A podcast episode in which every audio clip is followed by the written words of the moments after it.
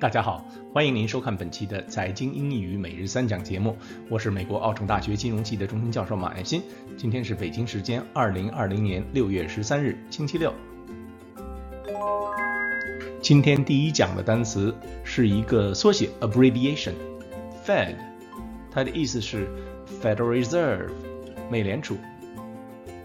西方国家政府影响经济的手段主要是两种：货币政策 （monetary policy） 和财政政策 （fiscal policy）。美国也不例外。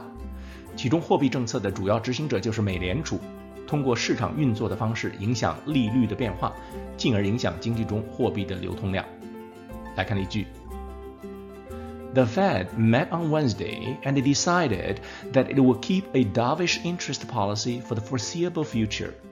The Fed met on Wednesday and decided that it will keep a dovish interest policy for the foreseeable future.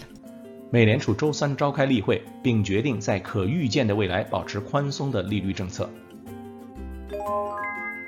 今天第二讲的单词是 Treasury，财宝，美国财政部。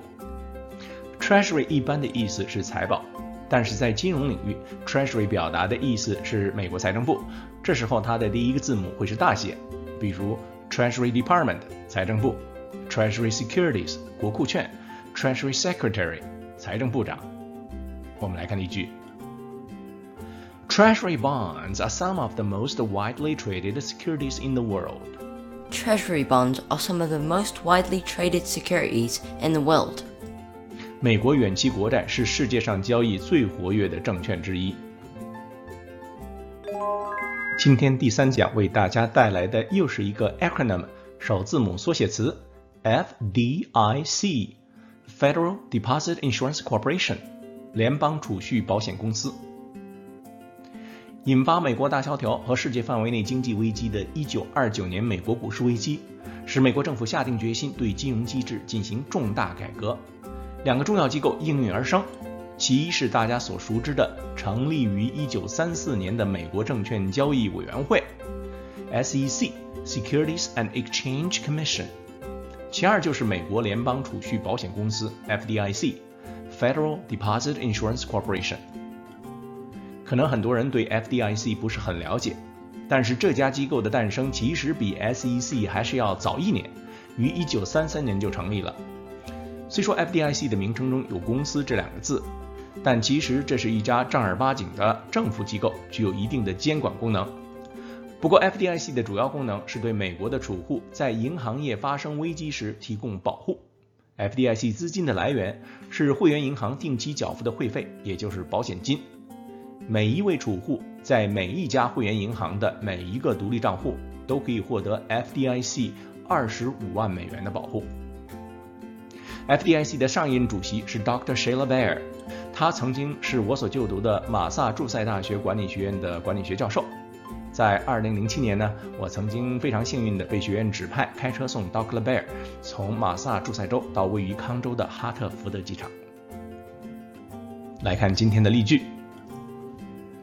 Most big banks in the U.S. are members of the FDIC.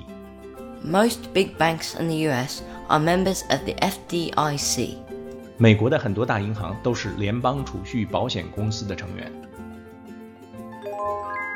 来看今天的实例：Prairie Public, June 10th, 2020.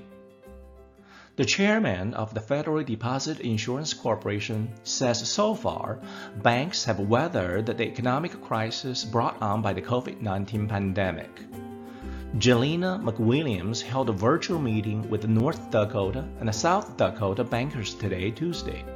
In an interview with the Prairie Public, she said this economic downturn is much different from the recession in 2008 because the loans have been on more solid footing and the banks are well capitalized.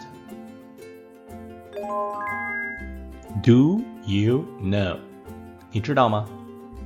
美联储纽约分储拥有全世界最大的黄金储备，在顶峰的1973年，存储于纽约分储地下金库的黄金高达一万一千吨。近年来，虽然这个数字有所下降，但是那里存储的黄金仍然高达六千吨之多。有意思的是，这么多的黄金，其中只有大约百分之二属于美国政府所有，其余百分之九十八的黄金分别属于世界上几十个其他国家。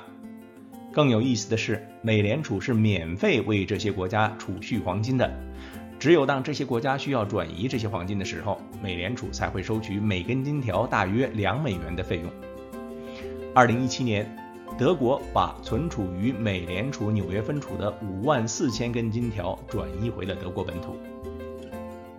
好了，感谢您收看我们今天的财经英语每日三讲节目，我们明天见。Until next time, thank you.